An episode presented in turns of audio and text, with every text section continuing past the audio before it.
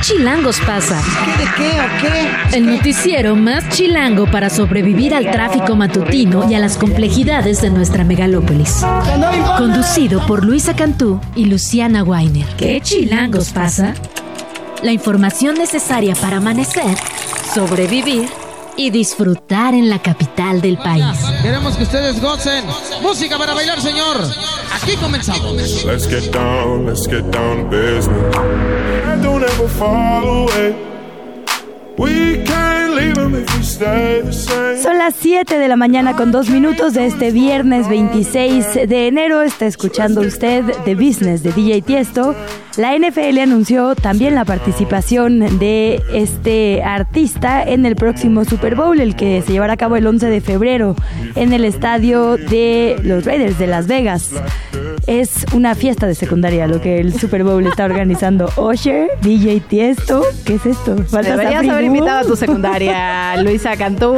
La verdad es que sí, muy, muy peculiar las decisiones. Hay que decirlo, a ver, DJ Tiesto va a estar como antes del partido, no es que va a ser el centro del espectáculo del Super Bowl. Pero sí, sí, un poco. Necesitan una cortinilla, ¿no? De ni tan chavos ni tan chidos en el Super Bowl. 100%. Yo, o sea, lo leo Ni tan como chavos ni tan chidas. un Exacto, esfuerzo al de... Super Bowl, no a nosotras. Ahí Sí, obvio, obvio. Siento que es un esfuerzo de bajarle los humos políticos, la verdad, al Super Bowl. Como que una mujer latina y una mujer negra, luego todos estos como herederos, bueno, sobrevivientes también de la época más dura del hip hop, ¿no? Este que organizó DJ Dre. Bueno, la pandemia como que se canceló, el pobre de Weeknd hizo lo que pudo en aislamiento. Lo que pudo, sí. Y com- pero como que había tenido los últimos años un mensaje muy político. El momento que se... O sea, ¿quién ganó el Super Bowl que Eminem se agachó como Colin Kaepernick? No, pues. ¿Quién sabe? Lo único importante fue que Eminem- obviamente. Exacto. Sí.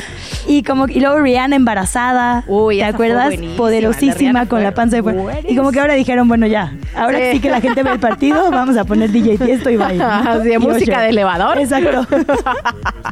Bueno, veremos, veremos qué pasa en ese sentido, pero era un anuncio importante que teníamos que traer aquí a la mesa de qué chilangos pasa. Es viernes, Luisa Cantú, es viernes. Ay. Es viernes, pero los políticos no les importa. Siguen, sí, no les importa en absoluto. Conclusión, sí. Exactamente. Vamos a ver si platicamos el día de hoy con Marco Cortés sobre las listas para el Senado, para las cámaras, para de gobernaturas también. Interesante. Interesante, la verdad, todo lo que se platicó ayer sobre estos nombres que se dieron a conocer y que son un poco los nombres que ya venimos, venimos repitiendo una y otra vez desde hace años en todo sentido. Yo no sé si no hay filas nuevas, jóvenes o qué está pasando, pero algo que caracteriza eh, las candidaturas, digamos, de este 2024 son que todos los dirigentes nacionales que pactaron un acuerdo para ir en coalición se aseguraron un lugar, una curul y un fuero, y que revivieron a sus personajes de las viejas guardias. Sí. Tal cual. Tal o sea, cual. en el PRI, Malio Fabio, Aurelio Nuño, bueno, digo, quedarán o no, pero los trajeron, digamos, por lo menos a la conversación. Del otro lado, eh, Ricardo Anaya. Ricardo ¿no? O sea, Anaya, que- Germán Martínez, Sí. todos, muchos buscando reelección, Kenia, es decir, interesante decisión y que al final, pues más allá de las narrativas, ¿no? Te saltaste son PRD. Los hechos. No, no me puedo imaginar por qué, pero eh, se te olvidó el PRD. Jesús Zambrano y Miguel Ángel Mancera también. Miguel o sea, Ángel Mancera, sí bueno, Bueno, lo vamos, a, platicar más adelante. Por empezar, eh, lo vamos a platicar justamente con Ernesto Núñez en unos minutitos más, cómo está haciendo la lectura. Y lo intentaremos platicar también con Marco Cortés, dirigente nacional del PAN. Tenemos también información en materia de seguridad, las infancias que. las infancias armadas, literalmente estas fotografías que se dieron a conocer. Y la respuesta que hubo por parte de la autoridad, interesante en todo sentido, lo platicamos con Tania Ramírez de Redim en unos minutos más. ¿Qué significa? ¿Qué se puede hacer? Eh, ¿Por qué ocurren este tipo de cosas? Y si estamos eh, todavía en tiempos de volver para atrás, ¿cómo hacemos para meter el freno en ese sentido? Vamos a hablar también de un nuevo proyecto que hay aquí en Los Pilares, estos espacios comunitarios, digamos, en la Ciudad de México, que eh, intentarán ahora ser también clubes de lectura. Hicieron una alianza con el Fondo de Cultura Económica para regalar libros. Entonces vamos a estar platicando con el coordinador de este programa sobre qué libros, cómo se va a impulsar la lectura, quiénes son las personas que pueden asistir y demás. Y hay información, Luciana, también de última hora que tiene que ver con este no fallo, digamos, pero esta primera, este primer, digamos, pronunciamiento de la Corte Internacional de Justicia respecto a el caso por posible genocidio que acusa Sudáfrica contra Israel. Sabíamos que no iban a, a, resolver, digamos, inmediatamente de fondo, pero sí se iban a ordenar medidas cautelares. Los jueces y las juezas lo nombran como medidas efectivas para eh, evitar cualquier cosa que finalmente pueda constituir un genocidio. Insistimos, digamos, la definición es muy amplia y todavía se está evaluando el fondo, pero por lo pronto lo que sí dicen los jueces es Israel debe detener los ataques contra los palestinos, detener la incitación al odio y aquí Univisión cita una frase eh, que dijo, por ejemplo, el ministro de Defensa de Israel, Joab Galant, estamos combatiendo animales. Todo eso no se puede hacer porque deshumaniza, porque eso es lo que, digamos, sería constitutivo de genocidio. Eh, se debe garantizar la ayuda humanitaria. No sé si viste ayer varios medios internacionales eh, mostraban estas imágenes de la entrada por Egipto de gente ondeando la bandera de Israel frente a los camiones que no podían entrar a Gaza, digamos, para llevar ayuda humanitaria. Es decir, todas estas cosas tienen que parar y les piden además un informe en menos de un mes.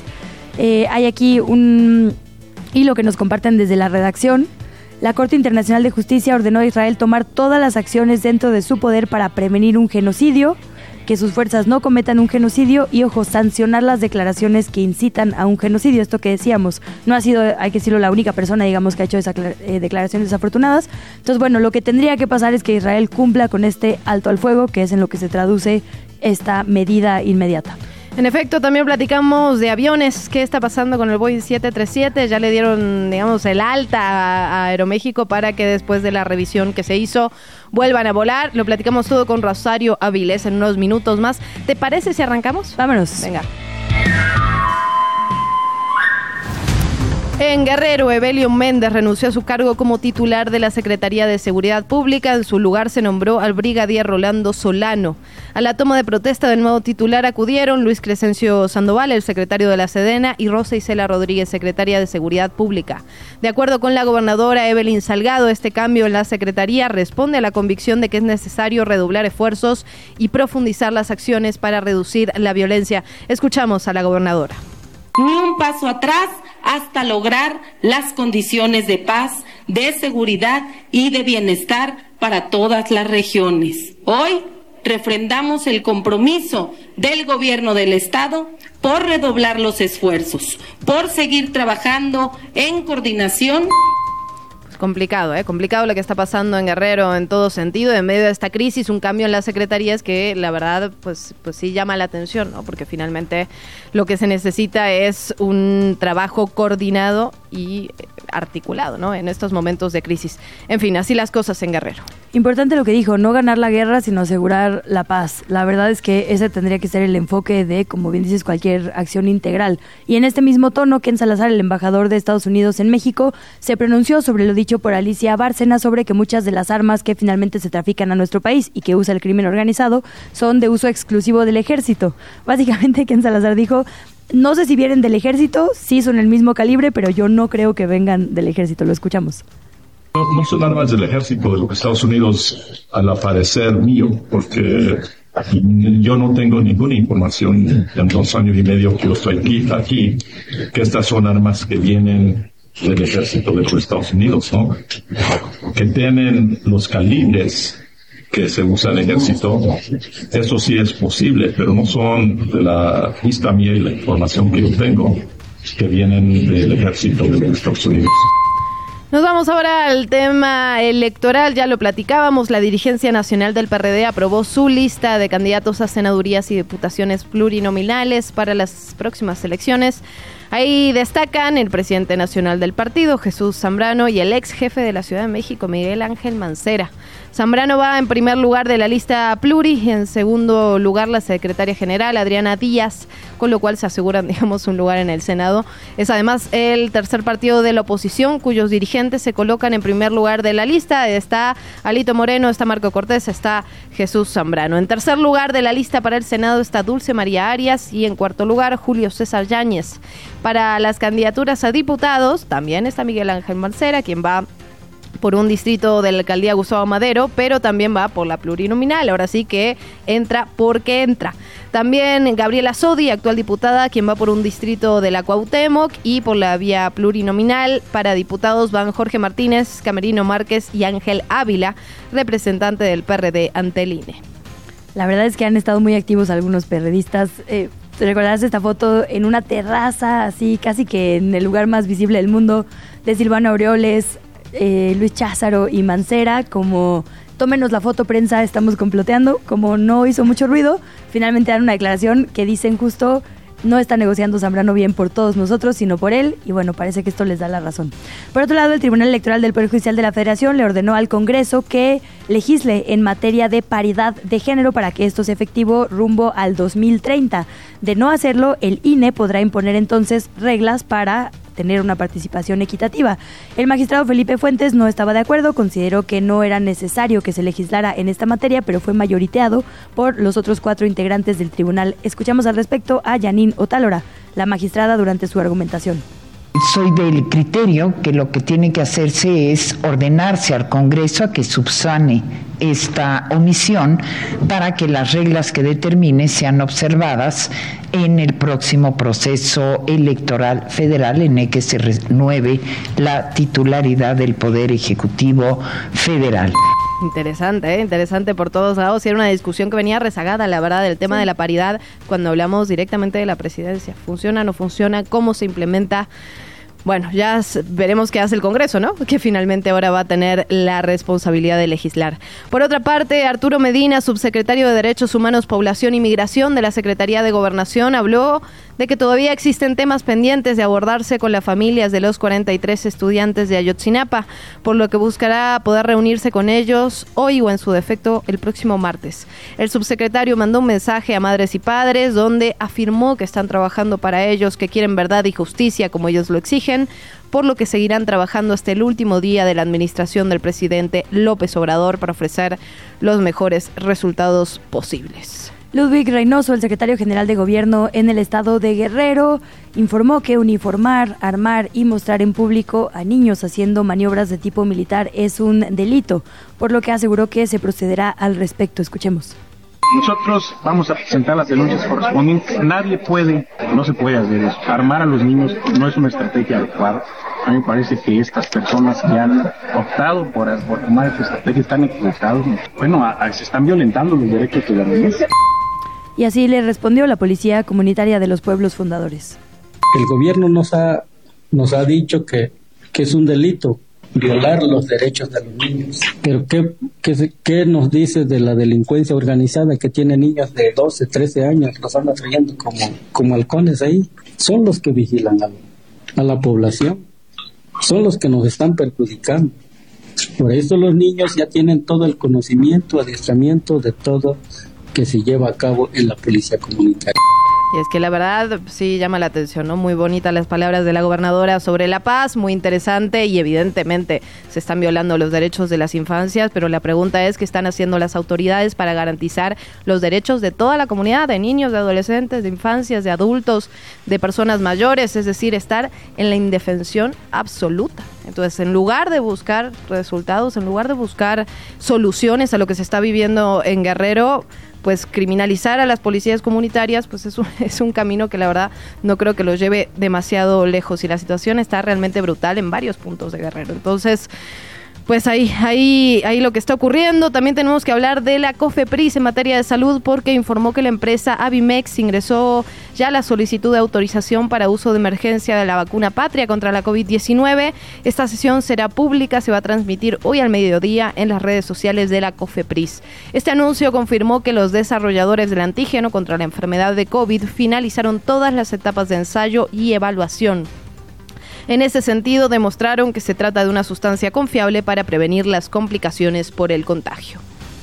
Y bueno, lo siento mucho si usted está esperando la herencia de su tía cuarta en algún reino lejano del Medio Oriente porque ya se va a combatir el spam o eso prometen las compañías de celulares. Firmaron un acuerdo en el que se comprometieron a frenar los mensajes de fraude, de cobranza, de publicidad Sí, yo sé, no te pidieron tu currículum para trabajar en Amazon, Luciana. Por- Tampoco de pornografía. Todo esto Epa. se supone será frenado por Alestra Servicios Móviles, Altan Redes, AT&T, Easy, Telcel y Movistar.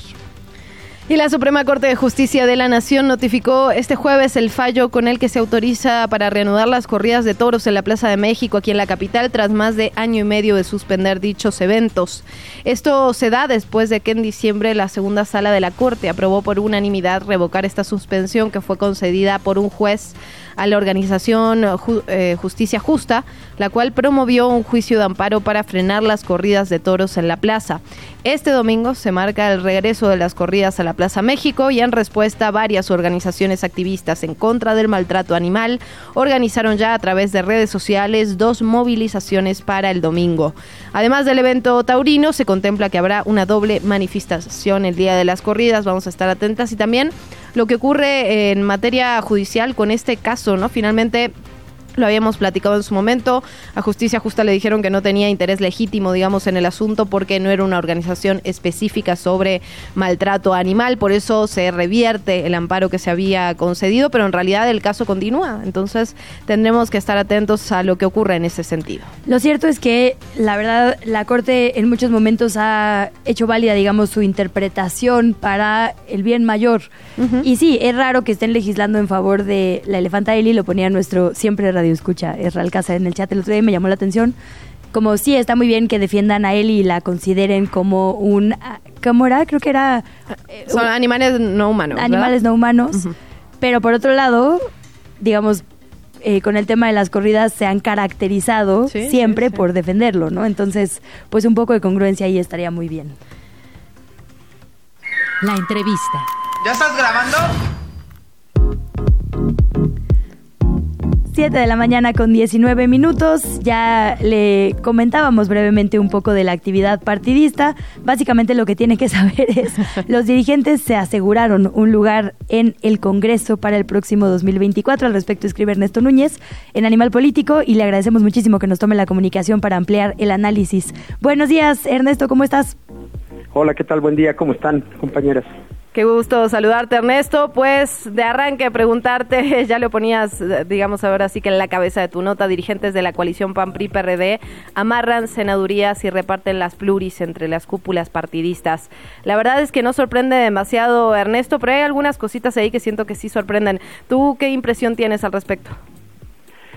Bueno, lo primero es el contraste, ¿no? Porque pues este estos tres partidos desde el 2021 cuando tuvieron aquella reunión famosa con Claudio X González y crearon la esto que se llamaba Sí por México, ¿se acuerdan? Sí, sí. que fue una alianza legislativa electoral, pues eh, derivaron después en lo que se conoció como el Frente por México, en agosto del año pasado, y desde siempre dijeron que era una alianza con la sociedad, que era una alianza para defender los intereses ciudadanos, y se habló de que, hubi- de que iba a haber, digamos, una apertura para poner estos, estos líderes ciudadanos y llevarlos al Congreso.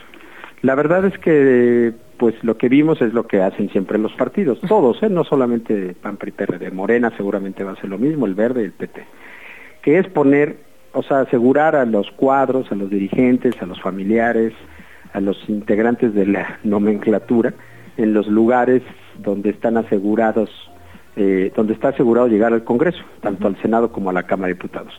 Acá lo que llama la atención es que, digamos, al margen de la campaña de Xochitl Galvez, independientemente de lo que pase con ella, pues los tres dirigentes ya sacaron sus salvavidas, ¿no? Y dijeron, pues si perdemos no hay bronca, porque cada quien encabeza el número uno de la lista de sus partidos, ¿no? Alejandro Moreno en el PRI, Jesús Zambrano en el PRD, Marco Cortés en el PAN, y haciendo uso de reformas estatutarias, de órganos partidistas que ellos mismos crearon durante sus dirigencias.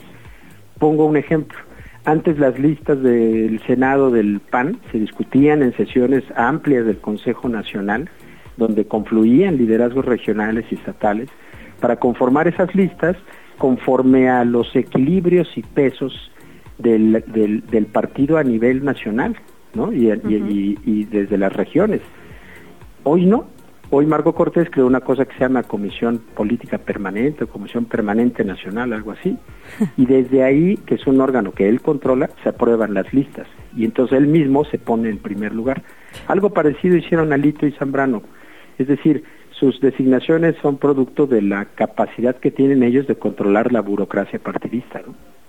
Ernesto, ¿se te olvidó en esta repartición MC? Eh, voy a volver a hacer mi chiste, no sé por qué, pero bueno, evidentemente también, también MC lo hace. La verdad es que no han dado a conocer sus listas, pero seguramente, o sea, a ver, digo, Dante Delgado, ¿alguien tiene alguna duda Oye. que Dante Delgado se va a poner en una lista, pues estoy seguro, ¿no? Y justo preguntarte por eso, digamos, es, está el tema de que los líderes, que como bien dices, la verdad es que han tratado a los partidos políticos, particularmente estas dirigencias, como si fueran su empresa personal. Pero eh, preguntarte por las voces, digamos, los eh, perfiles más bien que reviven, porque podrían ellos asegurarse y decir, bueno, ahora sí, las juventudes de nuestro partido, los nuevos perfiles, y lo cierto es que vemos más bien que desentierran a varios. El PAN, no sé a cuántos exgobernadores gobernadores eh, revivió, lo mismo el PRI, vimos nombres, digo, desde Francisco García Cabeza de Vaca, Germán Martínez, Kenia López Rabadán, eh, Jorge Romero, vimos del otro lado a Malio Fabio Beltrones, ¿quién más? Bueno, Gabriel Cuadri, Margarita Zavala, Federico Dorin, Jorge Triana, como que realmente no veo nuevos perfiles, más bien apuestas viejas. Bueno, hasta Aurelio Nuño estaba por ahí, con pocas posibilidades, pero ahí estaba Miguel Ángel Yunes, Ricardo Anaya. La verdad es que son perfiles más bien como de ya vieja guardia, ¿no? Sí, y, y, pasa lo que... A ver, es que no es un fenómeno nuevo. Yo me acuerdo cuando Felipe Calderón dominaba el CEN del PAN, pues en las listas estaban su grupo, ¿no? Germán, eh, Juan Molinar, Margarita Zavala, pues era su grupo el que estaba ahí. Quizá en esa época competían contra el otro grupo que era el de Fox y entonces repartían un poco los espacios.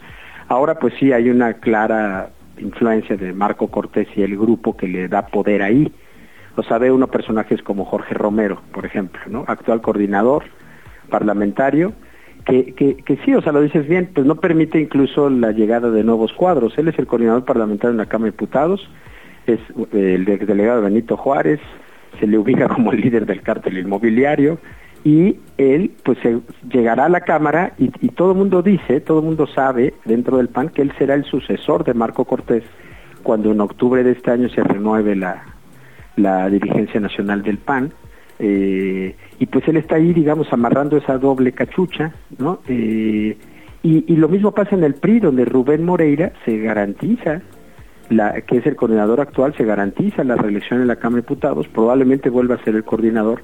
No solo eso, su esposa, Carolina Villano, que hoy es la secretaria general del PRI, también amarra una pluria al Senado. Es decir, son estos repartos que, como bien dicen, eh, impiden, digamos, que se vayan refrescando, ¿no? Y que uno vaya viendo cuadros nuevos, personas nuevas en los partidos y en las cámaras. Y me parece que eso tiene que ver mucho con la baja votación que han tenido estos partidos también en los últimos años. Es decir, si tú sigues presentando a las mismas personas, si eres incapaz de, renovarte, si eres capaz de, poner en tus listas al exgobernador de Tamaulipas acusado de delitos súper graves, eh, híjole, pues creo que eh, no parece que, que tengas muchas ganas de que voten por ti. ¿no? Sí, buscando fuero, tal cual. Ernesto, nos das dos segunditos, tenemos que hacer una pausa, pero si te parece volvemos y cerramos la conversación. Ok. pausa, pausa, venimos. ¿Qué chilangos pasa? Regresamos de la mañana, 29 minutos, estamos de regreso en ¿Qué Chilangos pasa? Estamos platicando con Ernesto Núñez, subdirector de Animal Político. Ernesto, nos estabas, nos estabas cerrando sobre este tema, las dirigencias que se han decidido en estas, en estas listas, ¿qué falta en estas listas? Que creo que es parte de, de lo principal que se ha estado comentando en estas horas. Pues sí, mira, a ver, lo que pasa es que también hay que entender una cosa, porque es muy, es muy, a mí me parece muy falso el debate de esta como dicotomía ciudadano o, perteneciente a un partido. O sea, me parece que al final de cuentas en el sistema electoral que tenemos, pues los partidos son el vehículo para llegar a los espacios de representación y, eh, y los partidos también es muy difícil que se abran, pero ¿qué, a mí qué me, qué me falta ver en los partidos? Pues cuadros más preparados, cuadros que, hagan más vida comunitaria y menos vida dentro de los partidos haciendo grilla para quedar bien con los dirigentes. Creo que esto es lo, este, este es lo fundamental. Cuadros regionales que sí tengan trabajo comunitario. Me parece que sí hay algunos cuadros de este tipo, tampoco hay que decir que que no, aunque quizá en los tres primeros lugares de las tres circunscripciones y los primeros lugares de la lista nacional del Senado no lo reflejan, pero yo creo que sí tendrán que echar mano de algunos, eh, pues insisto, no líderes en sus comunidades, personajes que han hecho trabajo en sus municipios eh, y, y eh, incorporarlos ahí. En el caso del frente, ellos mismos se pusieron la trampa de venderse, promoverse, autodefinirse como una alianza ciudadana, entonces pues lo que echa uno de menos son cuadros ciudadanos. ¿no? Ahora, también les digo, pues qué cuadros ciudadanos queríamos ver ahí, a Claudio X González, no sé si eso era lo mejor, me explico, es decir, si uno revisa, pues cuáles eran las alianzas ciudadanas del frente, de este frente que es el que por cierto va a marchar el próximo 18 de febrero, pues bueno, pues son del Frente Cívico Nacional, si por México, Unidos, que son asociaciones que de alguna manera salieron de los propios partidos. Entonces, bueno, eh, entiendo personajes, por ejemplo, como Emilio Álvarez y Casa, que en el año 2018 ocupó el primer lugar de la lista al Senado, por eso es senador en esta alianza PAN-PRD-MC.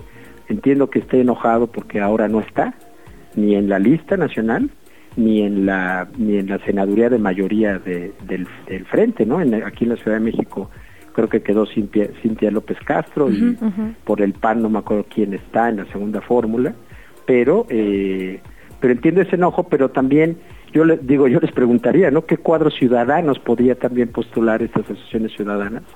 Eh, pues no lo sé, ¿no? Pues Ernesto, muchísimas gracias por este saque de análisis. Te leemos, por supuesto, como siempre, en Animal Político y ojalá te escuchemos pronto nuevamente por acá. Un gran abrazo. Muchísimas gracias, un abrazo y nada más un dato. A ver. Estas listas se tienen que presentar ante el INE, el INE tiene que revisar nuevamente requisitos de elegibilidad y tal, y será, digamos, hasta el 29 de febrero por ahí, donde realmente ya conozcamos las listas definitivas, eh, una vez que pasen todos los litigios, revisen todos los requisitos legales de estas candidaturas, y entonces sí ya estarán registrados como candidatos oficialmente. Pues le vamos a dar seguimiento y lo seguimos platicando contigo si nos lo permites, Ernesto. Gracias. Un, abrazo. Hasta luego. ¿Qué chilangos pasa? ¿Qué, ¿De qué o qué? Pues, ¿Qué? Esto que dice Ernesto es importante, no solo porque efectivamente hay litigios abiertos, digamos, contra algunas de las personas que figuran en estas listas, también hay gente que quedó en circunscripciones que son de otro estado, no, no de donde habían hecho trabajo, de donde es em, su nacimiento. Al respecto vamos a platicar con el dirigente nacional del PAN, Marco Cortés, a quien también le agradecemos que nos tome la comunicación. Muy buenos días, presidente. Muy buenos días, Luisa, Luciana, gusto saludarles y a todos los amigos que nos escuchan. Lo mismo, presidente, muchísimas gracias por su tiempo. Pues eh, preguntarle la, pregunta obligada, la que está en todos los medios de comunicación el día de hoy. ¿Faltan personajes ciudadanos? ¿Es, ¿Son representativas estas listas que presentó el PAN de lo que se había propuesto de inicio en la coalición? Claro que lo son. Y te pongo un ejemplo y una precisión de la entrevista que está concluyendo hace un momento. Nosotros en el lugar número uno, no en el dos ni en el tres, en el uno de la circunscripción número uno, llevamos a César Damián Retes, secretario ejecutivo de Unidos. Unidos es la organización de la sociedad que convocó a muchísimas organizaciones de la sociedad, que convocó a las marchas en defensa del INE, en defensa de la Corte y que por cierto están convocando a la gran marcha el próximo 18 de febrero. Es gente auténticamente de la sociedad, no militante de ningún partido y además activista en defensa de la libertad y la democracia. Pero no solo eso, llevamos un gran cuadro de candidatos, Luisa Luciana, porque Xochitl Galvez va a ganar la elección de arriba hacia abajo, pero la va a ganar solo si tenemos muy buenos cuadros para ganarla también de abajo hacia arriba.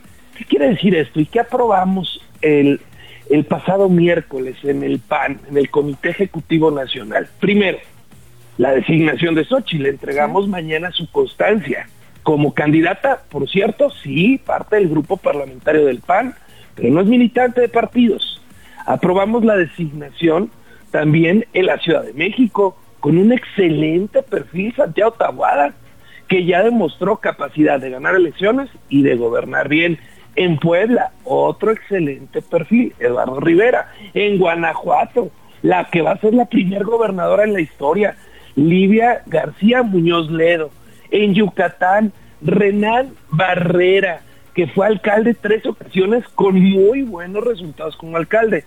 Y en el caso de Tabasco, una mujer activista también, echada para adelante en la tierra del presidente Lorena Odegar. Y te puedo decir también para senadores, por ejemplo, gente con gran reconocimiento y apoyo, mucha competitividad, que no es militante del partido, Lili Telles en Sonora, o que sí son militantes, Toño Martín del Campo en Aguascalientes, que va a arrasar una joven, muy muy joven, Susana Sataray en Baja California Sur, con el apoyo de todo el sector restaurantero, hotelero, de toda la región de Baja California Sur, o Enrique Vargas en el Estado de México, que es muy combatiente, muy campañero y que va a ganar el Estado de México, el exgobernador de Guanajuato, Miguel Márquez, el exgobernador de Jalisco, Francisco Ramírez Acuña, el exalcalde de Mexicali, para ganar Baja California, Gustavo Sánchez, el ex candidato del PAN a gobernador en Yucatán, eh, perdón, en Veracruz, Miguel Yunes, la compañera Katia Bolio, defensora de derechos humanos de la igualdad en Yucatán, y diputados federales, tienes por ejemplo a Gabriel Cuadri, Margarita Zavala, Jorge Treana, Tony Meléndez. Federico Dorin, este, son los de la ciudad, todos esos. Federico Dorin, la clavadista Paola Espinosa, medallista mundial, Jorge el Travieso Arce, también lo llevamos, Josefina Vázquez Mota, el ex líder de Index, Luis Aguirre Langs. No, hombre, sí, tenemos una gran cantidad de candidatos de mucha competitividad, con militancia, con capacidad, pero también gente que no tiene militancia y que representa el activismo de la sociedad que quiere que las cosas cambien en México. Dirigente, y de esa forma, lo que vamos a hacer es ponerle a Xochitl un cuadro sumamente competitivo para ganar y después para apoyarla para gobernar. Preguntarte por las reacciones, digamos, dentro del propio partido a, ya conocer, digamos, oficialmente las listas. Eh, lo pregunto porque ha habido un sector crítico, digamos, a los acuerdos de la dirigencia desde que se registró ante el INE la unión electoral, digamos, el número de fórmulas al Senado y de distritos electorales. Hubo quien decía que el PRI estaba, y cito textual, chamaqueando al PAN porque era una alianza que le convenía mucho más al PRI que a Acción Nacional. Ahora, con listas en mano, ¿qué dice la, propia militancia del Partido Azul? Pues nada más y nada menos encabezamos la presidencia de la República con Xochitl Gálvez, estados que no tengo la menor duda que se van a ganar, como Ciudad de México, Puebla, Guanajuato, Yucatán, este, los encabezamos y muchos otros que vamos a competir y vamos a tener un gran número de legisladores, senadores, pero lo más importante, unimos a la oposición para poder corregir el rumbo de México. Y eso es parte del esfuerzo y, el poner una institución política no al servicio solo de los legítimos intereses políticos, sino ponerlo al servicio de los mexicanos que quieren corregir el rumbo. Déjeme preguntarte, presidente, por un caso particular, por Germán Martínez, que estuvo, digamos, estuvo electo por Morena en 2018. ¿Qué pasó ahí? Eh, ¿Cuál es la, hay una afinidad ideológica que se refrenda en este momento o por qué vuelve a las filas del PAN? Bueno, pues es parte de la construcción que hemos venido haciendo, es una petición muy concreta de Xochitl, pero te pongo ejemplos. Yo cuando llegué a la dirigencia, de inmediato busqué a Margarita Zavala y hoy es nuestra diputada federal de Miguel Hidalgo y va a volverlo a hacer porque es nuestra candidata para la próxima elección. Y recordarás pues que ella jugó independiente en el 2018. O Ana Tere Aranda, que también jugó independiente hace mucho tiempo allá en Puebla y hoy es mi candidata senadora, actual diputada federal del PAN. Pero también en el caso de Morelia, por ejemplo, Alfonso Martínez fue independiente y hoy es el alcalde del PAN y va a jugar su reelección. Pero entonces, que el PAN se está reencontrando, que el PAN está sumando, porque hay mucha gente que desea, que quiere corregir el rumbo y que sabe que se equivocó y se está sumando en el proyecto de Xochitl Nos dice, hay propuestas concretas de Xochitl, digo, evidentemente con usted en la lista de la, al Senado, digamos, de plurinominales, hay peticiones concretas suyas. ¿Cómo se está definiendo entonces? ¿Hay, digamos, liderazgos que están definiendo o cuál es la fórmula? Competitividad, representatividad. ¿Qué queremos? Queremos candidatas y candidatos que vayan a pedir el voto muy, muy fuertes, que le sumen a Xochitl de abajo hacia arriba. Y queremos bancadas, tanto en diputados como senadores sólidas, que ayuden a Xochitl a gobernar, porque a poco creen ustedes, Luisa Luciana, que López Obrador por primera vez en su vida va a aceptar que pierde la presidencia de la República y no va a tomar reforma y no va a haber protestas. Va a ser sumamente complicada la transición, porque no va a reconocer que pierde, porque va a hacer todo lo posible para hacer fraude y por ello entonces se va a requerir un Congreso que se instala poco antes del cambio de gobierno en el país, que sea sumamente sólido, que no lo puedan doblar, que no lo puedan vencer. Presidente, escuchábamos ayer a Emilio Álvarez y Casa, que está apoyando justamente a su candidata Xochitl Galvez, hablar de un error táctico eh, porque le cerraron las puertas a la sociedad civil. Estoy citando textual eh, lo que dijo el integrante del Senado, la República, que está apoyando, digamos, esta coalición opositora. Decía que es momento todavía de ratificar, que todavía se puede, de hecho no se han inscrito oficialmente las listas. ¿Estaría dispuesto, presidente, a abrir esta opción, a ratificar, a buscar otros perfiles si es que así lo pide la militancia? De hecho, dejamos algunos distritos en el país todavía este, desiertos, ese es el, el término que dejamos, para emitir nuevas invitaciones en la búsqueda de perfiles a ciertos distritos, a ciertas regiones mucho más competitivos de los que se escribieron y también, debo decirlo, para cumplir perfectamente con la ley, acciones afirmativas para garantizar cumplir la equidad de género. Todavía hay procesos que vamos a seguir construyendo. Dirigente, preguntarte también por otro proceso que vendrá post-electoralmente, que es el cambio de dirigencia del CEN, justamente del PAN. Eh, se habla de que en este momento hay un grupo, digamos, como más poderoso y que el control, digamos, seguiría ahí con la salida suya y la llegada muy posiblemente de Jorge Romero. Entiendo que él ya levantó la mano de manera oficial, pero ¿cuál va a ser el procedimiento, digamos, para, para esta renovación? Bueno, primero decirte que los estatutos del PAN marcan que después del proceso federal se debe convocar a la renovación no solo de la dirigencia nacional, de todas las dirigencias estatales. Nosotros tenemos esa reforma estatutaria que nos permite que homologuemos todas las renovaciones de las dirigencias, tanto nacional como estatales, inmediatamente después de pasado el proceso federal no solo este presidencial, sino también los intermedios de Congreso de la Unión. Entonces vendrá la renovación y ya vendrá el momento, pero ahorita estamos concentrados plenamente, absolutamente, en corregir el rumbo del país. Y en ese sentido, para la Ciudad de México y la dirigencia del partido ah, del PAN aquí en la ciudad, ¿no nos puede dar un adelanto de lo que podría ser esta renovación de dirigencia? Vamos a ganar con Santiago Tabuada la Ciudad de México, lo que te puedo adelantar. Presidente, aprovechando que lo tenemos en la línea, una de las cosas que se habló muchísimo fue este acuerdo que usted subió de Coahuila con el PRI, todo lo que suscitó a partir de ese momento. Usted en varias ocasiones dijo que eso es normal, digamos, en la política, que esos son los acuerdos a los que se llegan. Preguntarle, ¿hay acuerdos con el PRI de esa forma como veíamos este acuerdo en otras partes de la República? Bueno, primero decirte que en el caso de Coahuila existe un grave incumplimiento para el siglado de los municipios. Porque ese fue el compromiso. Nosotros en el 2023 no postulamos candidato a gobernador ni en Coahuila ni en el Estado de México.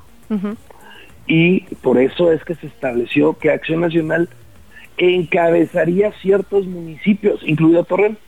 No quisieron y por ello es que hay un incumplimiento y por eso es que el PAN en esta elección en Coahuila iremos solos a los ayuntamientos. En lo federal vamos coaligados en todo el país pero en el caso de Coahuila iremos solos a los ayuntamientos por ese incumplimiento. Segundo, en este tema hay una enorme hipocresía y simulación. Tan es normal que aquí en la Ciudad de México, cuando haces un convenio de coalición, debes, no es si quieres, debes entregarle a el órgano electoral un documento donde le digas cuando ganes en dónde va a participar los partidos coaligados. Porque no debe ser un gobierno de sumisión, debe ser un gobierno de coalición, en donde quienes están coaligados deben formar parte de él, pero sin sometimiento. Y tercero, yo estoy seguro que esta legislación que ya está aquí en la Ciudad de México se va a llevar a todo el país tarde que temprano, porque esto, los gobiernos de coalición van a llegar para quedarse. Solo que la gente debe saber con absoluta claridad y transparencia, no solo por quién está votando, quién es la cabeza, sino por qué proyecto, cómo se van a integrar. Ya lo verán más pronto que tarde esto se va a legislar. Pero la polémica venía por las notarías, por las magistraturas, es decir, esa era la parte que hacía mucho ruido. ¿Eso está en juego en otros estados de la República, presidente? Eso es lo que allá ofrecieron. A nosotros lo único que nos interesó es la parte electoral. Y no, no es el caso de la parte electoral este, en otros estados, porque en esta elección se está jugando todo. La diferencia de este estado, como el Estado de México, es que se jugaban las gubernaturas, solo eran dos, y estábamos nosotros no proponiendo ninguna de las dos candidatos. Por ello es que se tenía que hacer un acuerdo de esa naturaleza. Pero en este momento ya es todas las alcaldías, diputaciones locales, diputaciones federales, presidencia de la República, gubernaturas en el mismo acto, en el mismo momento, y por eso en el momento de firmarse el convenio de coalición, es que tú ves reflejado claramente qué es lo que cada partido propone y sigla en el mismo, en el mismo momento y en la misma elección. Eh, para cerrar, Marco Cortés, agradeciéndole mucho, dirigente, el tiempo que nos regala en este momento, ¿se harán públicos el resto de los acuerdos, digamos, entre el PRI y PRD en otras entidades, por ejemplo? Están registrados en el INE, porque así están los siglados. Y, y eso es parte de lo que se tiene que hacer. Lo que yo creo que debe hacerse es todos los convenios de coalición deben incluir convenios de gobierno, porque de esa forma le das absoluta certeza, transparencia a la sociedad y a las partes perdón, que formen parte de un gobierno de coalición. Eso es sumamente importante, por transparencia, por certidumbre y para que haya reales, efectivos gobiernos de coalición. Pues Marco Cortés, de verdad agradecerle muchísimo su tiempo que haya platicado con nosotras esta mañana. Esperamos que sea la primera de muchas. Le estamos obviamente dando seguimiento al proceso electoral que se viene entonces al pendiente. Gracias, Un abrazo fuerte. Buen día. Gracias. Pues muy interesante esto que nos dice Marco Cortés, En digo, en todos los sentidos, ¿no? Digamos, desde su consideración de postular al travieso Arce y, otras figuras que defiende, hasta eh, lo del registro de las coaliciones, porque efectivamente lo registrado ante el INE no decía violaciones a la ley del notariado en Coahuila, o, no, pero bueno, eh, interesante cómo se sostiene, Había que preguntar. eso sí, en, en, esta posición, a pesar, digamos, no, no se retracta, pues, ¿no? Y esto me parece que seguirá siendo nota. Absolutamente. Tenemos que hablar de otros temas, tenemos que hablar de los aviones, ya lo habíamos adelantado, los Boeing 737 que volverán a volar seguramente en las próximas semanas. Aeroméxico ya tiene el visto bueno de la Administración Federal de Aviación. ¿Qué significa esto? ¿Estamos seguros? ¿No lo estamos? lo vamos a platicar con Rosario Avilés, periodista especializada en aviación. Rosario, qué gusto saludarte. ¿Cómo estás? Estamos teniendo algunos problemas con la comunicación con Rosario Avilés, pero vamos a platicar un poco de esto. Ayer se dio a conocer esta noticia. Recordemos que Aeroméxico había viajado todos los Boeing 737 y los mantenía en tierra. Se estaban haciendo algunas de las, eh, de digamos, estaban revisando el tapón de fuselaje, que era parte de lo que había fallado últimamente. Y ahora, al parecer, ya, ya la Administración Federal de Aviación dio su visto bueno para que cuando se terminen las revisiones, estos aviones puedan volver al aire. Ahora, la pregunta que nos hacíamos ayer es, yo he estado viendo digamos, pequeños incidentes relacionados con los Boeing 737 durante las últimas semanas. Creo que la pregunta es, ¿estamos poniendo atención ahí y por eso parece que son más? ¿O realmente esto está ocurriendo? ¿Estamos seguros? ¿No lo estamos? Ahora sí. Rosario Avilés, periodista especializada en aviación, ¿nos escuchas? Sí, aquí estoy. ¿Qué tal? ¿Cómo estás? ¿Qué tal? ¿Cómo estás? Bienvenida, Rosario. Gracias. Pues sí, eh, como estás comentando, eh, ha habido como muchos incidentes últimamente y, y también eh, pues este tipo de fallas en los aviones Boeing eh, es muy fuerte lo que dijo la Administración Federal de Aviación de los Estados Unidos, porque aunque ya permitió que los eh, aviones, estos los 177 eh, Boeing MAX 9, que estaban eh, parados para las inspecciones de lo de la puerta de, que ya habíamos platicado, ¿verdad? Sí. Eh, ya les dio luz verde a las aerolíneas a que nada más van a hacer una inspección, eh, digamos, última y van a poder volver a volar, que es el caso de Aeroméxico, pero le prohibió a la Boeing continuar con el programa MAX en cualquiera de sus variantes. Y esto es pues porque han encontrado estos problemas de control de calidad. La, la Boeing acaba de contratar a un experto en control de calidad que es un, una persona muy muy muy prestigiada en eso es que es Kirk Donald, que viene de la Armada y que este pues va, va a causar una revolución en, en la Boeing. Eh, pues para todos estos problemas que se han suscitado, eh, pues darle de veras ahora sí una inspección completa y evitar que se presenten este tipo de cosas.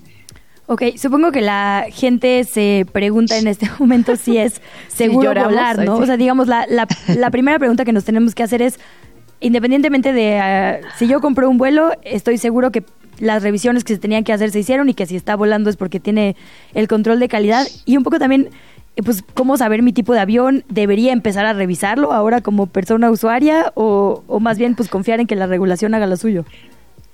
Pues mire, así pasa, ¿eh? eh tenemos una, una amiga este hace poco que, que nos dijo en Estados Unidos, sí, vuelen, pero no vayan a volar en el MAX.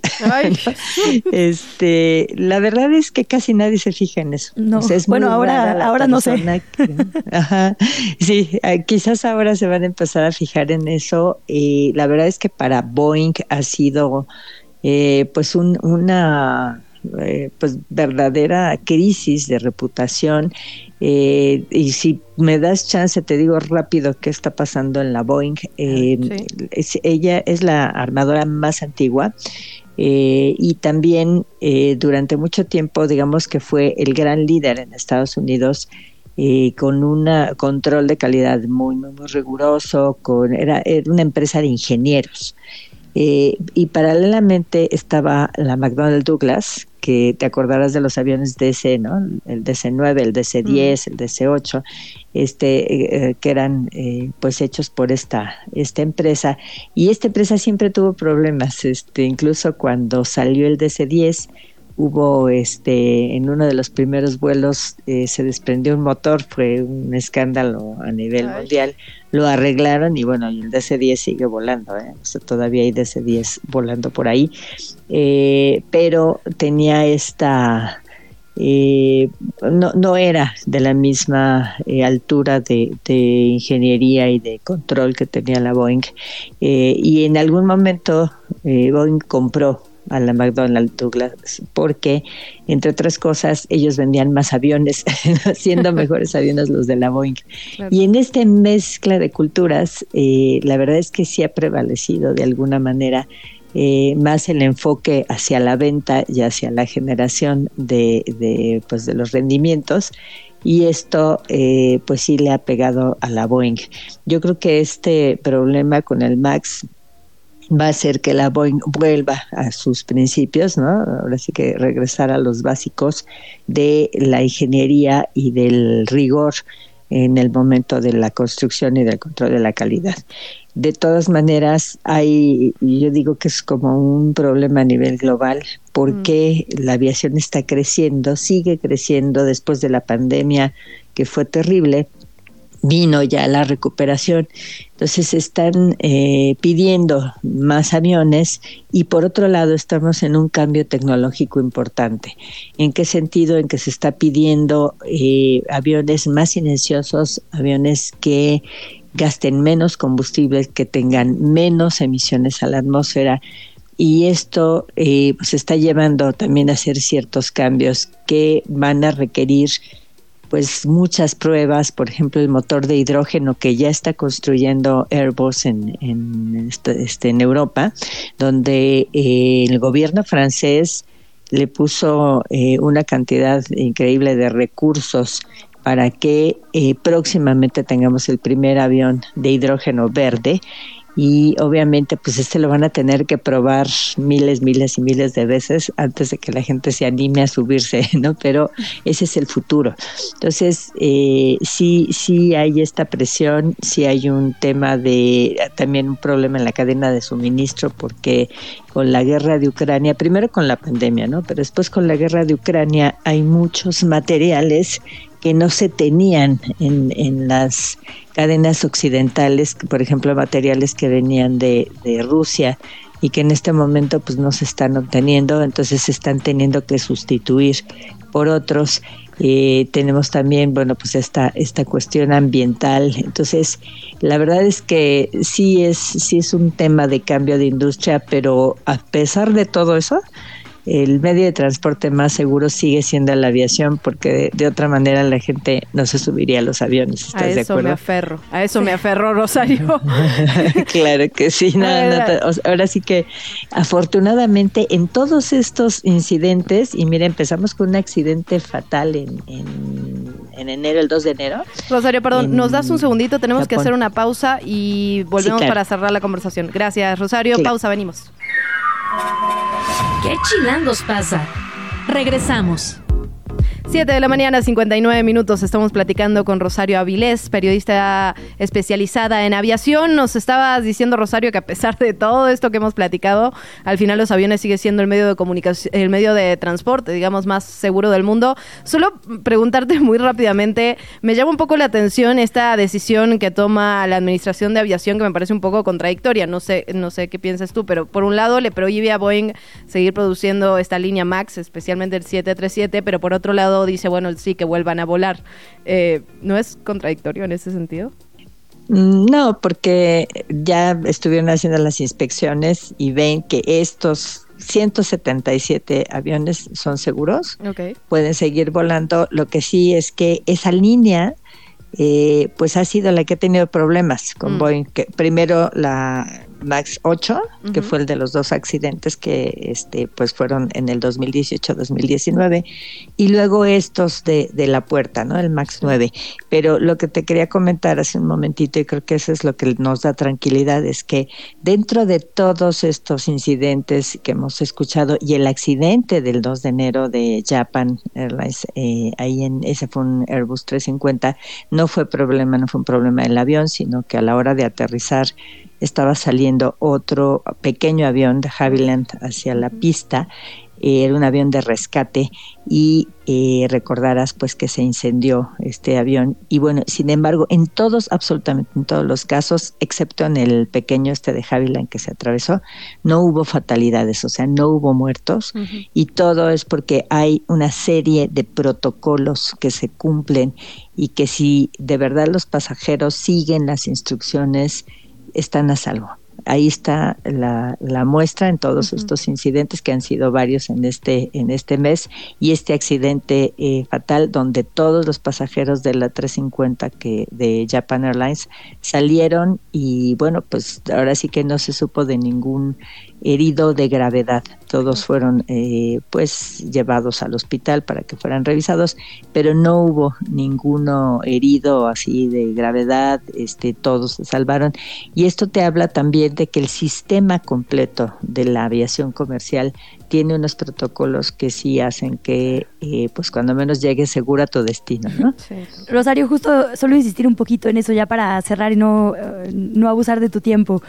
Esta semana justo vimos notas de avionetas, vemos estas notas de los aviones MAX, como que eh, preguntarte si efectivamente ahora con cada vez más aviones volando, se está complicando la cosa y hay más probabilidades, digamos, de que suceda algo, o si más bien, pues ahora monitoreamos los aviones en tiempo real, tenemos cámaras arriba de los aviones, es decir, es un tema de mayor vigilancia y mayor posibilidad desde las personas usuarias de saber qué pasa, o efectivamente tú detectas que hay más incidencia. No, no, no, efectivamente es lo que tú comentas, se sabe más. Eh, normalmente pues hay incidentes que no pasan de ahí, como por ejemplo estas salidas de la pista, ¿no? que les llaman excursiones de pista, no son raras, han pasado aquí en México muchas veces y ni nos enteramos, ¿eh?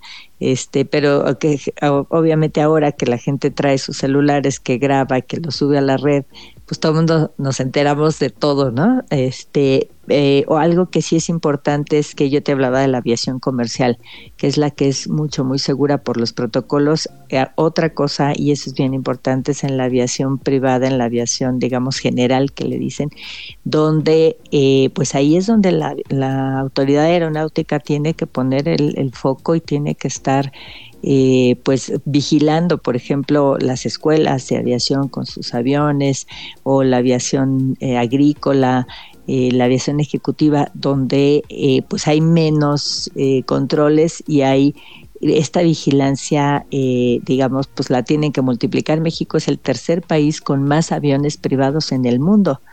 Y eso, pues la verdad es que sí hace que la autoridad se tenga que multiplicar. Esa es una de las razones de la categoría 2 que se habló poco. merece toda una este, conversación ese dato. Sí, sí, es, es, de las cosas que se tienen que estar eh, trabajando. Entonces, pero efectivamente, eh, todo lo que mencionas también, este, pues, eh, está dentro de este conglomerado, ¿no? Una de ellas es, pues, que hay más aviones. La segunda es que se saben más hoy las, las incidencias. Y tercero, que bueno, pues tenemos también este, este tema de la autoridad aeronáutica que tiene que reforzar sus controles, ¿no? Pero creo que como aviación comercial eh, es pues el medio de transporte más seguro y creo que en México podemos estar contentos acerca de eso porque hace muchísimo tiempo que no hay un accidente fatal y toco madera, ¿eh? porque la verdad es que espero que no sea así. Siempre interesante escucharte, Rosario, de verdad muchísimas gracias por platicar con nosotras esta mañana. Eh, micrófonos abiertos porque pues sin duda es un tema que nos interesa y ya nos diste un dato al que vamos a tirarle del hilito. Gracias, Rosario. Claro, gracias a ustedes, cuídense, que tengan muy buen día.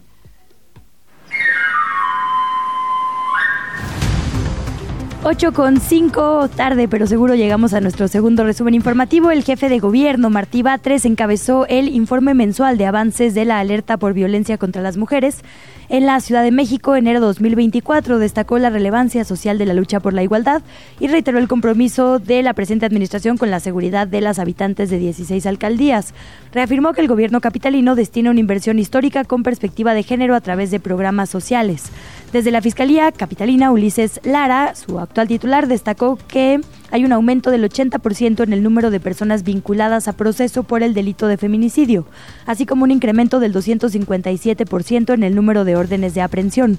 La secretaria de Mujeres, Ingrid Gómez, destacó que desde la declaratoria de alerta en el 2019 se llevan a cabo 11 estrategias integrales que significan una inversión de 2.500 millones de pesos. Escuchamos precisamente a la secretaria de Mujeres datos de la Fiscalía, podemos señalar que de 2020 a la fecha ha habido una disminución del 26.5% de los delitos en el perímetro del espacio público que abarcan los senderos seguros.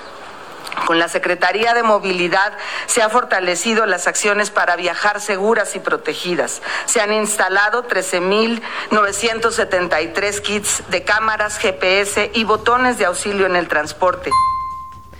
Tenemos que hablar también del tema del agua. Ante la reducción de agua en el caudal del sistema Cutzamala, el gobierno capitalino dio a conocer las 280 colonias de las 10 alcaldías que van a recibir suministro de agua potable por tandeo durante el primer bimestre de 2024.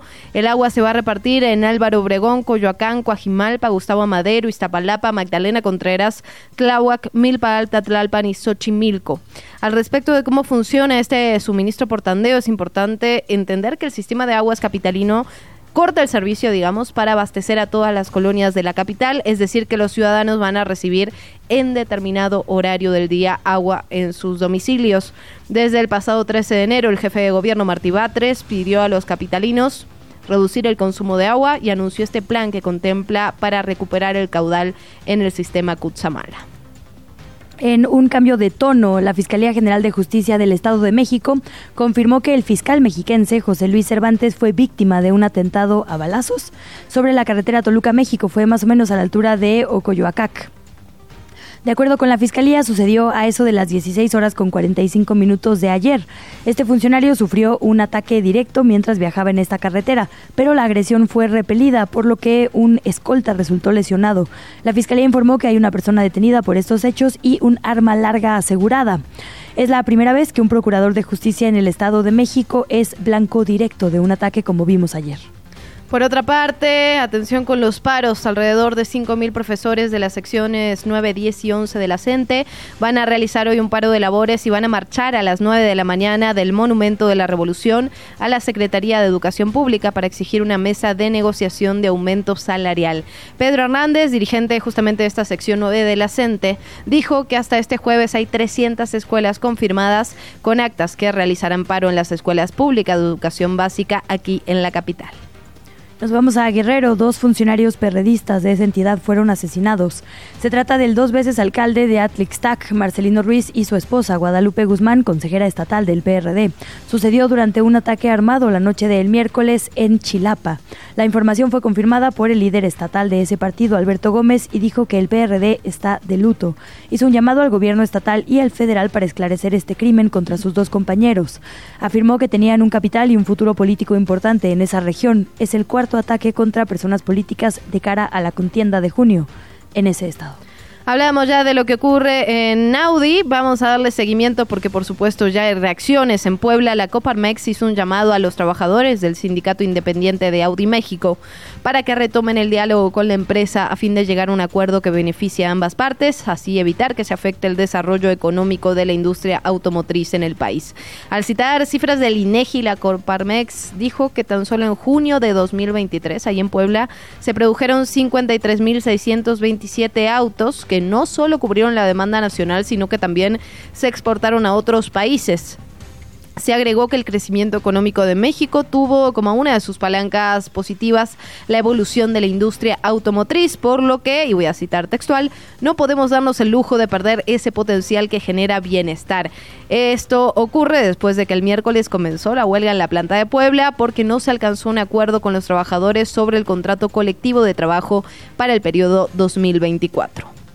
Cuatro elementos de la Policía Municipal de Celaya fueron asesinados en un enfrentamiento con hombres armados en la carretera Celaya-Salvatierra, a la altura de la comunidad Santa María del Refugio, en Guanajuato.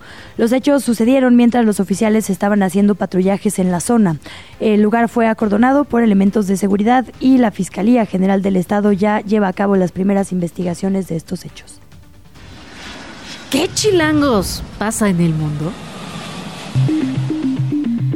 Hablamos ya de lo que está ocurriendo en la Corte Internacional de Justicia de Naciones Unidas. Eh, decidió no desestimar el caso de genocidio contra Israel por su ofensiva militar en la franja de Gaza y, atención aquí, ordenó a Israel tomar todas las medidas para prevenir el genocidio, garantizar que sus fuerzas militares no cometan estos actos. Este fallo de la Corte también determinó que Israel debe tomar medidas inmediatas para permitir el suministro de servicios básicos y de ayuda humanitaria para que las personas palestinas eh, puedan acceder, digamos, a las condiciones básicas, básicas, porque en este momento dicen que eh, están haciendo frente de vida desfavorables que están enfrentando. El presidente de la Corte dijo que el tribunal es muy consciente de la magnitud de la tragedia humana que se está desarrollando en esa región y que está profundamente preocupado por la continua pérdida de vidas y el sufrimiento humano. Ahora bien, obviamente ya hay respuesta tras este fallo del tribunal. Netanyahu aseguró que continuará la guerra hasta el final, hasta que todos los rehenes sean liberados, hasta que jamás no sea una amenaza para el Estado hebreo.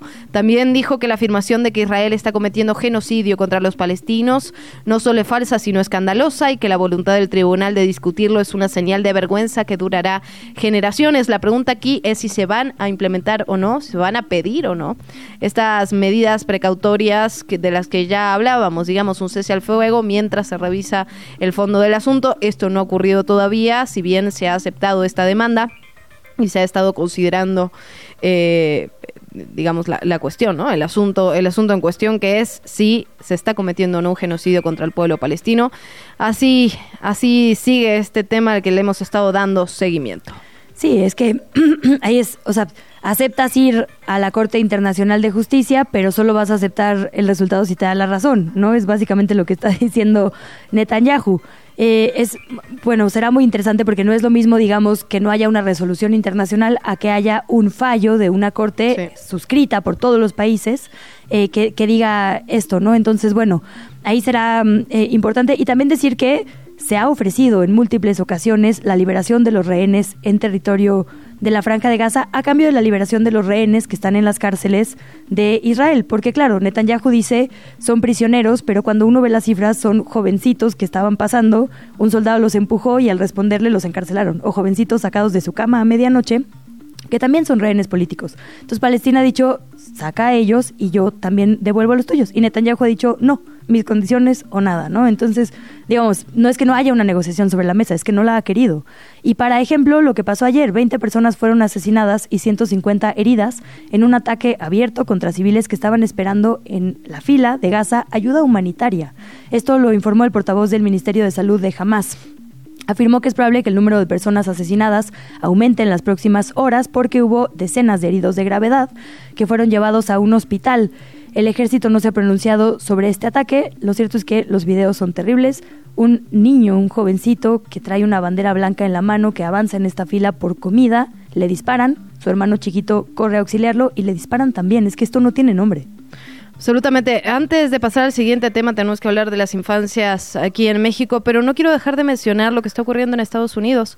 el estado de Alabama particularmente ejecutó ayer al, a un asesino convicto, a Kenneth Eugene Smith y fue la primera vez que lo hizo a través de hipoxia por nitrógeno. Ocurrió en Estados Unidos, era algo de lo que no se tenía ningún tipo de antecedente, no se sabía que iba a ocurrir más allá de lo que decían, digamos, las pruebas científicas, los estudios publicados en revistas científicas y había, la verdad, mucha indignación y mucha preocupación por parte de la comunidad internacional de qué iba a pasar con este gas nitrógeno. Literalmente le ponían una máscara en la cara que empezaba a liberar nitrógeno, lo iban a tener durante 15 minutos o a partir de que no tenga ningún signo vital, eh, cinco minutos más.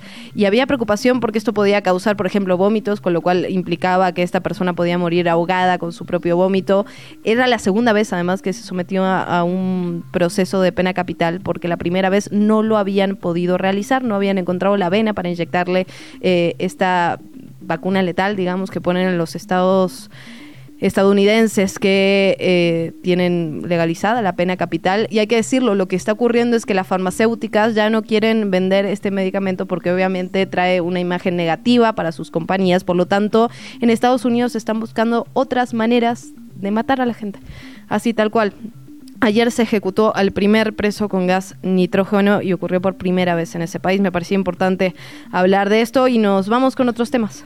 También seguimos, de hecho, en Estados Unidos, el expresidente Donald Trump subió al estrado para testificar como parte de su defensa en el juicio civil que enfrenta por difamación contra la escritora Jean Carroll. Es que es difícil de seguir todos los procesos abiertos en contra del presidente Trump. En este juicio particular respondió a las acusaciones de difamar a la escritora porque en 2019 aseguró que no la conocía y que su confesión de que el expresidente había abusado sexualmente de ella, su denuncia eh, en los 90 era falsa. Durante su testimonio, que duró tres minutos más o menos, Trump dijo que se mantenía en sus declaraciones anteriores, hechas bajo juramento, con respecto a que no conocía a la periodista, y columnista Jean Carroll antes de que ella lo denunciara. La entrevista. ¿Ya estás grabando? Hablábamos ya de estas imágenes brutales que veíamos en la mayoría de los medios de comunicación, de niños, de niñas, con empuñando fusiles, digamos, para defender a su propia comunidad. Y ya lo decíamos, habrán las autoridades, básicamente dijeron que se estaban violando los derechos de la infancia, lo cual es evidente, pero tampoco dieron una solución al tema de la la brutal violencia que se vive eh, en esos lugares del estado de Guerrero. Vamos a platicar eh, de esto en su conjunto con Tania Ramírez, directora de Redim. Tania, ¿cómo estás? Bienvenida. Buen día, chicas. Gracias por el espacio. Al contrario, Tania, bienvenida, directora. Pues si te parece, retrocedamos un par de pasos, porque efectivamente estas fotografías nos escandalizan profundamente, pero no es la primera vez que las vemos. En, a lo largo de los años hemos visto justo esto de eh, policías comunitarias que arman y, digamos, hacen público que están armando a infancias, porque lo cierto es que hay infancias armadas a lo largo y ancho de nuestro país desde hace décadas. Eh, pero parece que nos escandaliza el día que es foto de portada y luego se nos olvida por completo el tema, ¿no? Un poco preguntarte qué pasó para, para empezar con estas primeras policías comunitarias que anunciaron cuadros de infancias. Esto tiene un par de años. Siquiera nos acordamos, digamos, no sé, ¿pasó algo con esas? Por supuesto, qué bueno que lo que lo recuerdas, Luisa, porque efectivamente estas imágenes que por supuesto nos conmueven y nos duelen y está bien que así sea, eh, no suceden por primera vez, ¿no? Y, y como dices, no es únicamente en Guerrero, lo hemos visto en, en otros lugares y desde Redimen, en las primeras ocasiones en que lo empezamos a ver, un poco lo que decíamos es que muy probablemente estas sean... Eh, digamos, prácticas casi performáticas, ¿no? Extremas, como un grito último desesperado para llamar la atención de las autoridades, ahí donde la omisión y el olvido ha estado, ¿no? Porque ciertamente nos acordamos de ellas, decimos qué fatal, esto es imposible y después pasamos página y después del viernes vendrá un fin de semana y quizá no no volvamos a, mencionar la, la palabra Yahualtempa o etcétera, ¿no? En aquella ocasión, eh, cuando lo pudimos ver, eh, la verdad es que hubo eh, una buena atención mediática, pero ciertamente no se han terminado de resolver las causas estructurales de inseguridad y de violencia que están ahí. Hace un par de días nuestro país pasó por el examen periódico universal, ustedes lo reseñaban, y esa fue una de las de las recomendaciones más repetidas, ¿no? ¿Qué está pasando con la estrategia de seguridad? Que está militarizada, que está llevando cada vez más armas al territorio y que eso no ha terminado de resolver eh, la crisis de inseguridad. Y ojo, es algo de esta administración y de la pasada y de la anterior a esta. O sea, no es nada con este gobierno, sino con la tosudez de seguir manteniendo una estrategia de securitización eh, armada y militarizada en la cual esa violencia extrema pues también lleva a expresiones extremas como estas que que hay que decirlo, son el pico del iceberg eh, de un escenario de violencia en donde subyacen muchas, muchas otras capas de, inseguridad, de violencia y de injusticia y de desigualdad también, ¿no? En Guerrero más concretamente. Tania, ustedes hacen un llamado para tipificar y prevenir el delito de reclutamiento. Yo te preguntaría, digamos, muchas veces en el campo legal, pues hay acciones que parecerían que van a solucionar el tema, ¿no? Como aumentar las penas, como tipificar ciertos delitos. En este caso en particular, ¿por qué nos ayudaría a tipificar el delito en particular? Me imagino que esto, digamos, se puede se puede perseguir desde muchos derechos de la infancia que ya están en nuestras leyes.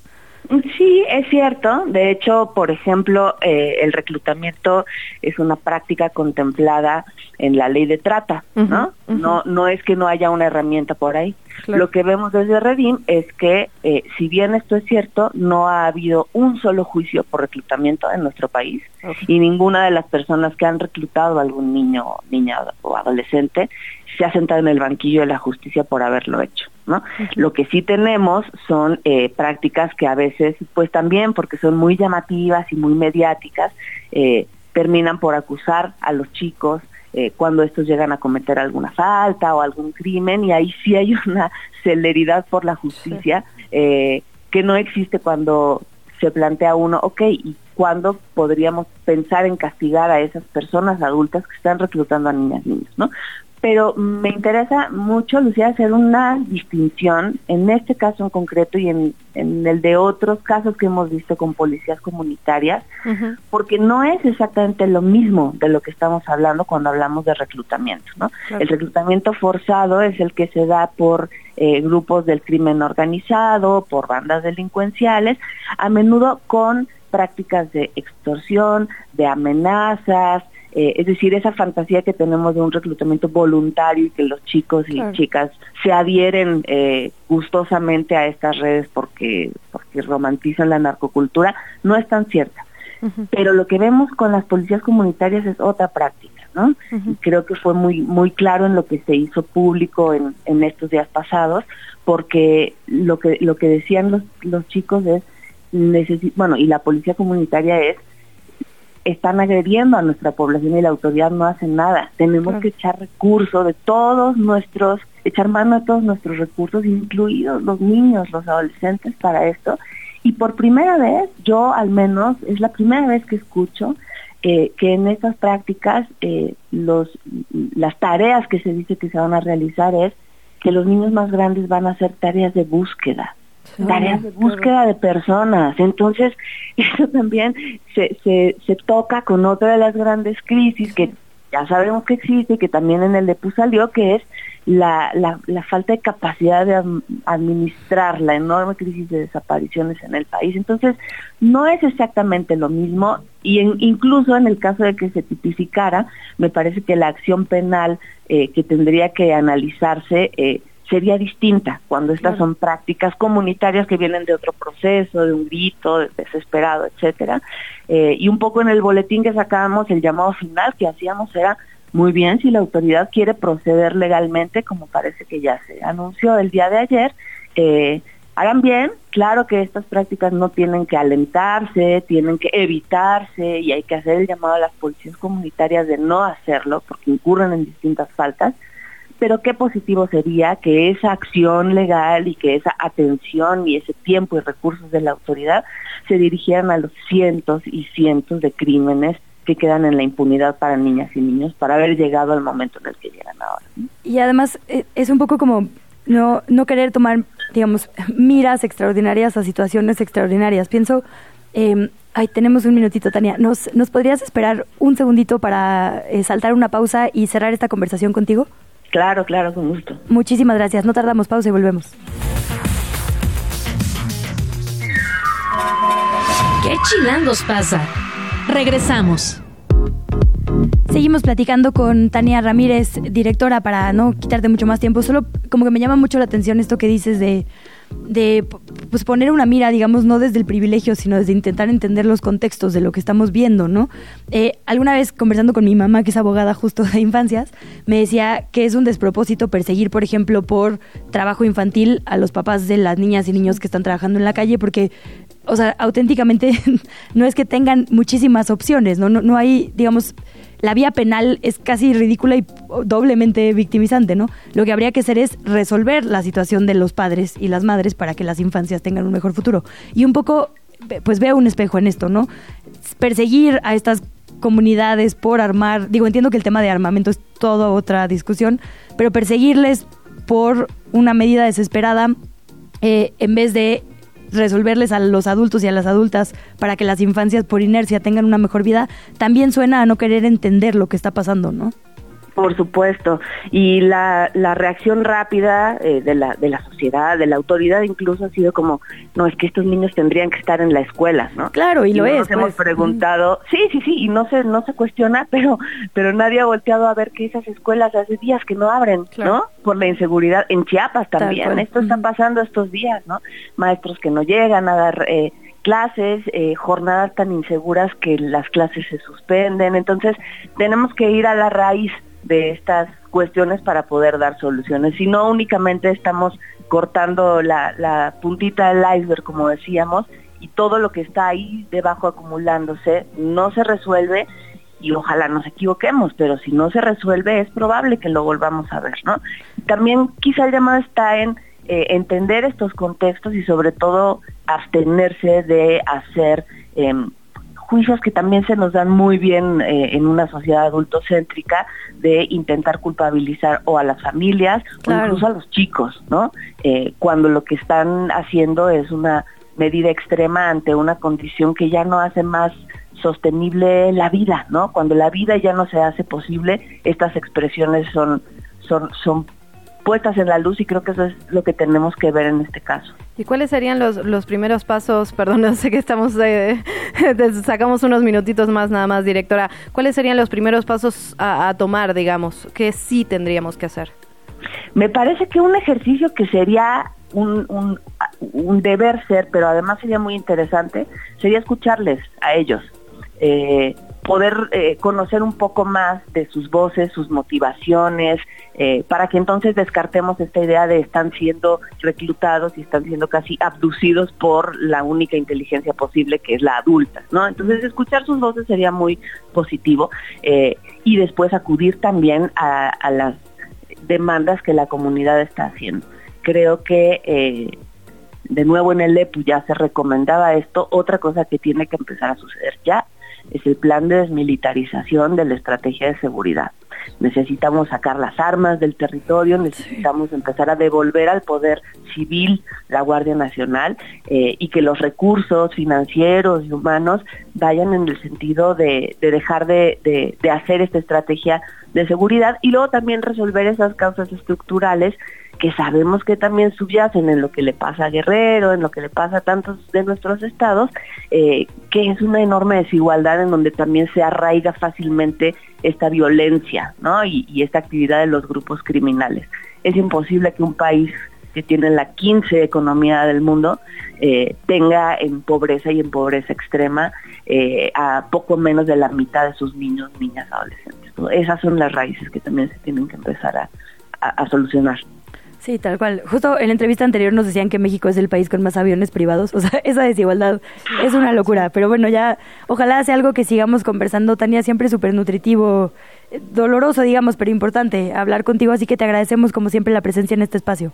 Muchas gracias a ustedes también por, por el espacio y por voltear a ver con mirada crítica eh, y, intentando comprender el mundo de niñez y adolescencia, que ojo, para el auditorio no son un grupito de personas, es la tercera parte del país. Entonces, muchas gracias. Gracias, gracias a ti, Tania. Un abrazo. Te invitamos a seguir la conversación en redes sociales. Nos encuentras en TikTok, Instagram y Facebook como arroba que chilangos pasa. Y en Twitter desde la cuenta de Chilango, arroba chilango.com. La entrevista. ¿Ya estás grabando? Son las 8 de la mañana con 34 minutos. Lo adelantábamos cuando empezábamos este espacio informativo. Pilares y el Fondo de Cultura Económica sumaron esfuerzos en favor de la lectura. Están impulsando estos clubes de lectura en, los puntos de innovación, libertad, arte, educación y saberes, los famosos pilares. Creo que es una buena noticia. Ya hubo actividades al respecto. El lunes 22 de enero en la librería Rosario Castellanos se entregaron justamente los libros a las y los talleristas que se van a encargar de dirigir estos clubes de lectura en Los Pilares. Vamos a platicar de eso al detalle, mucho más a fondo, y por eso estamos felices de recibir aquí en cabina, lo cual siempre es un gusto y un honor porque hasta ahora sabemos que es complicado. al arquitecto Javier Hidalgo, coordinador general del programa Pilares para el Bienestar de la Ciudad de México, a Marilina Barona del Valle, coordinadora de fomento de lectura del Fondo de Cultura Económica. Bienvenidos ambos. Gracias. Buenos días. Marilina, pues digo, ya traemos historial contigo. Habíamos hablado justo de lecturas e infancias cuando fue la feria infantil y juvenil. Y ahora hacen esto, digamos, algo más permanente y en espacios más comunitarios como son los pilares. Eh, perdona, Javier, primero, hola, también por ignorarte. Eh, pero Marilina, preguntarte un poco por eso, ¿no? Por esta mira que tiene el Fondo de Cultura Económica de hacer alianzas con espacios comunitarios. Pues para nosotros formar los clubes de lectura, bueno, primero también, ¿verdad? Buenos días, como si fuera persona decente. Buenos días por. La gente no lo vio, pero ya nos habíamos saludado afuera. O sea, no vayan a creer que ahí sí, sí, poca no somos tan bestias. Exacto. tan bestias. Pues eh, en el Fondo de Cultura Económica estamos formando clubes de lectura. Clubes de lectura que son comunidades que se juntan en torno a qué? Al libro y a la lectura. Al libro y a la lectura por placer eh, cada comunidad lectora decide cómo se organiza, cada cuando se reúne, qué van a leer, a qué velocidad van a leer. No son, como no es académico, si te tardaste en este un año, pues un año te llevó un año, pero lo acabaste. Lo importante es eso. Entonces, vamos eh, tocando puertas, caminando, hacemos giras, etcétera, para poder llegar, llevar el fomento de la lectura a donde se pueda. Pero para nosotros la maravilla es cuando ocurren hechos como el que ocurrió apenas, que es que Pilares, eh, ahora sí que no sabe uno quién abrió la puerta o quién la tocó primero, pero el chiste es que nos encontramos. Y para nosotros es una maravilla porque Pilares no está en un punto de la ciudad, está como, como queso gruyero, o sea, está por todos lados eh, ha permeado pilares. Entonces, eh, imagínate para el Fondo de Cultura, en lugar de ir eh, cuadra por cuadra, oiga, quiere hacer fomento, oiga, quiere formar un club de lectura, que de repente alguien te diga, te abro la puerta y aquí se pueden hacer clubes de lectura. Así que estamos más que de... y así iniciamos el año, pues buenísimo. A ver, coordinador, cuéntenos un poquito. ¿Van a estar en todos los pilares? ¿De qué forma se van a coordinar? ¿A dónde tenemos que ir? ¿Cómo averiguamos sobre información? Cuéntenos un poquito más. Bueno, eh, es algo que nos tiene muy emocionados porque los pilares están como constituyendo en puntos que están eh, revolucionando su comunidad.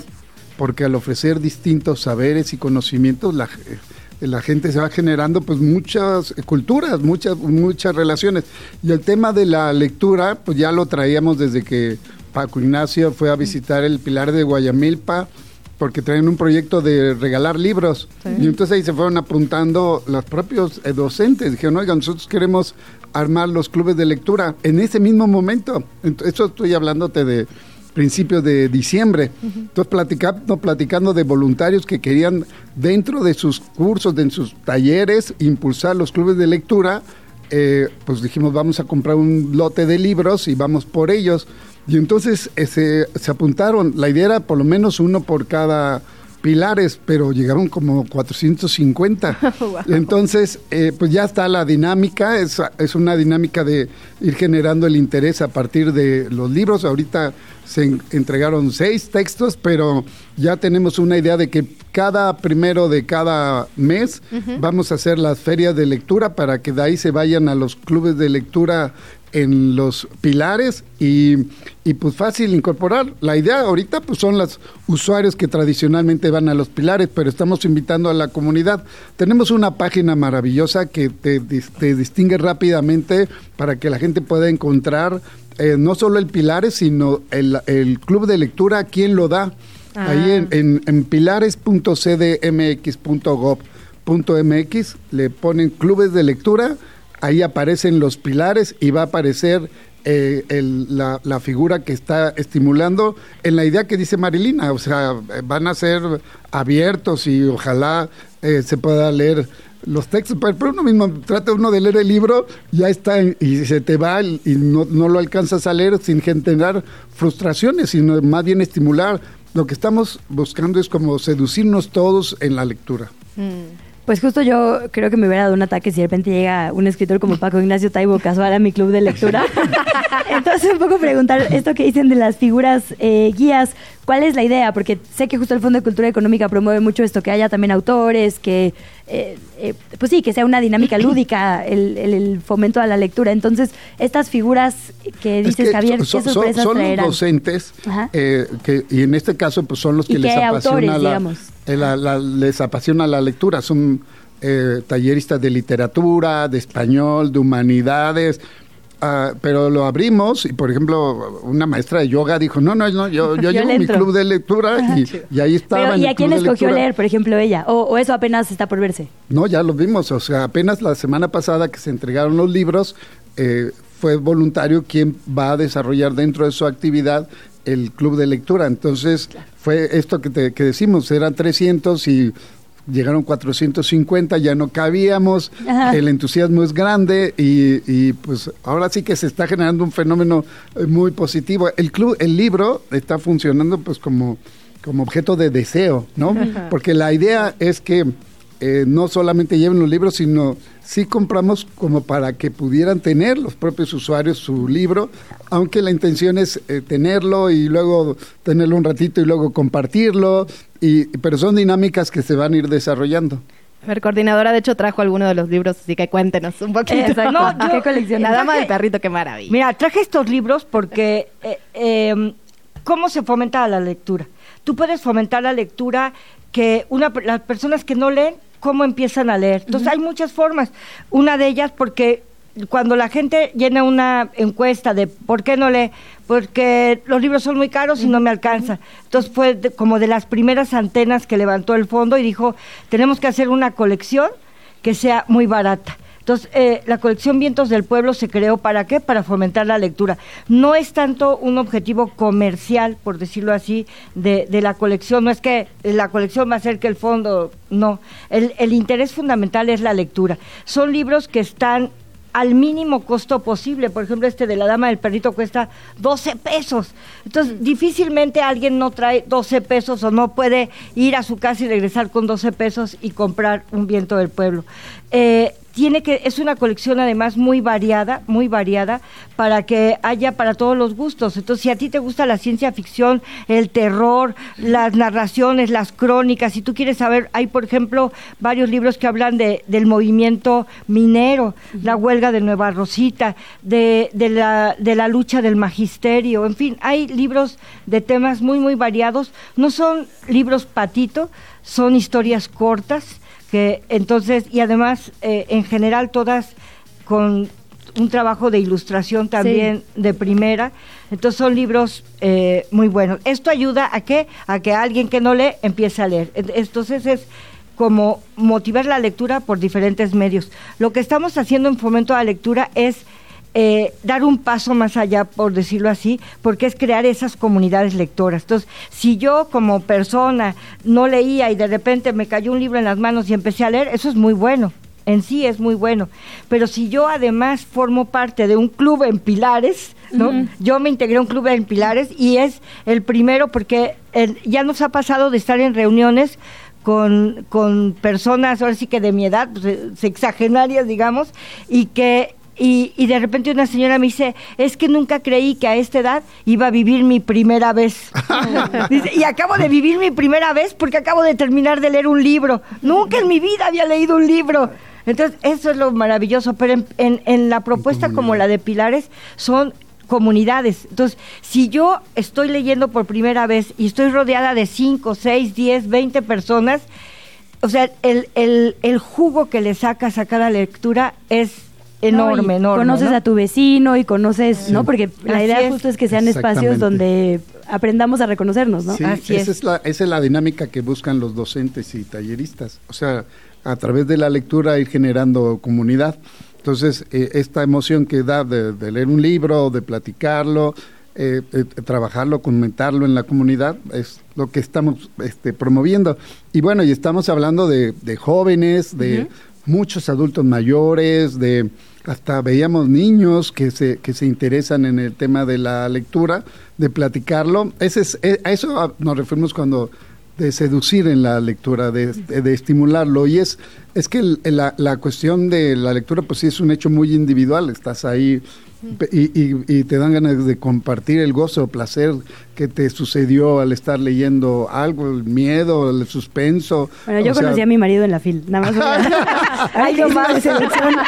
Doy fe. Ay, Sí, ya de está, verdad. fíjate, ¿sabes? Cubrimos juntos ahí un evento. Bueno. Doy fe también. Eso- Ah, no tema, pero- ¿En serio? Yo recuerdo ese momento. ¿Se cantó? Así de- Sí, sí, tal cual. Bueno, ya, pero esa es otra historia. Eh, ¿qué, qué hay que saber? Eh, ¿Hay algún costo, algún horario? Eh, ya no sé si es una página, pero ¿qué, qué No, no, no, todo lo de Pilares es gratuito. Hasta los libros, todo va a ser gra- gratuito porque lo que estamos buscando es ejercer el derecho. Aquí el derecho a la educación, el derecho a la lectura. Sí, sí, no, todo, todo es eh, gratuito. La idea es que sea todo el año, lo de estos clubes de lectura. Este, La idea es que sea permanente. Permanente. Porque nosotros tenemos, empezamos a formar clubes de lectura en 2019 y la mayoría de esos clubes, incluso por ejemplo les voy a contar, ahora sí que una, estábamos en una reunión con clubes de lectura de normales, en una, en una normal, eh, en el norte. Y de repente un maestro dice, porque estaban reportando, no, pues el club así, vas a, eso, hemos hecho esto. Y entonces dice el maestro, no, pues el club se deshizo, porque los chicos estaban en el último año de estudios, ya estaban en sus prácticas profesionales, entonces estaban yendo ya a las escuelas, y entonces el club se deshizo.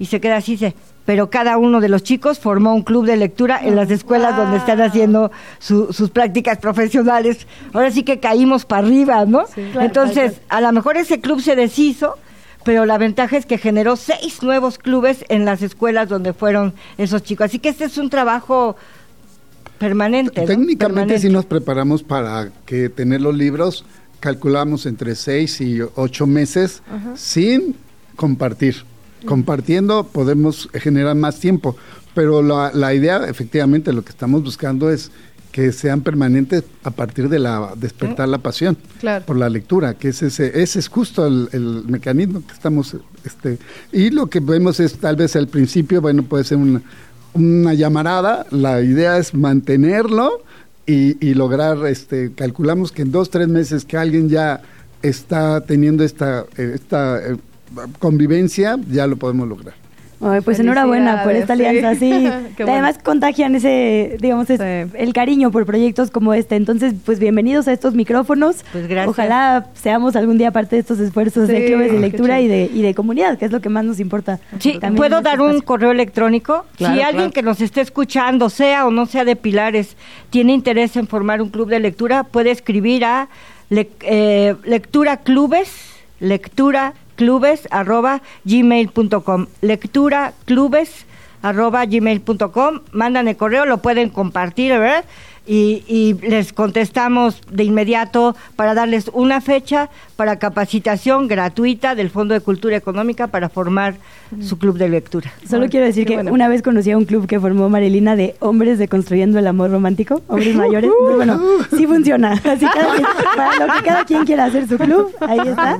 Y bueno, pilares, por supuesto, para este y muchos talleres, ¿no? Sí, sí, sí, pilares.cdmx.gov Punto MX. Y sí, los invitamos a clubes de lectura y todo lo, todo lo que quisieran aprender, ahí lo van a encontrar en Pilares. Javier Marilina, gracias, de verdad. muchas, gracias. Gracias, gracias a ustedes.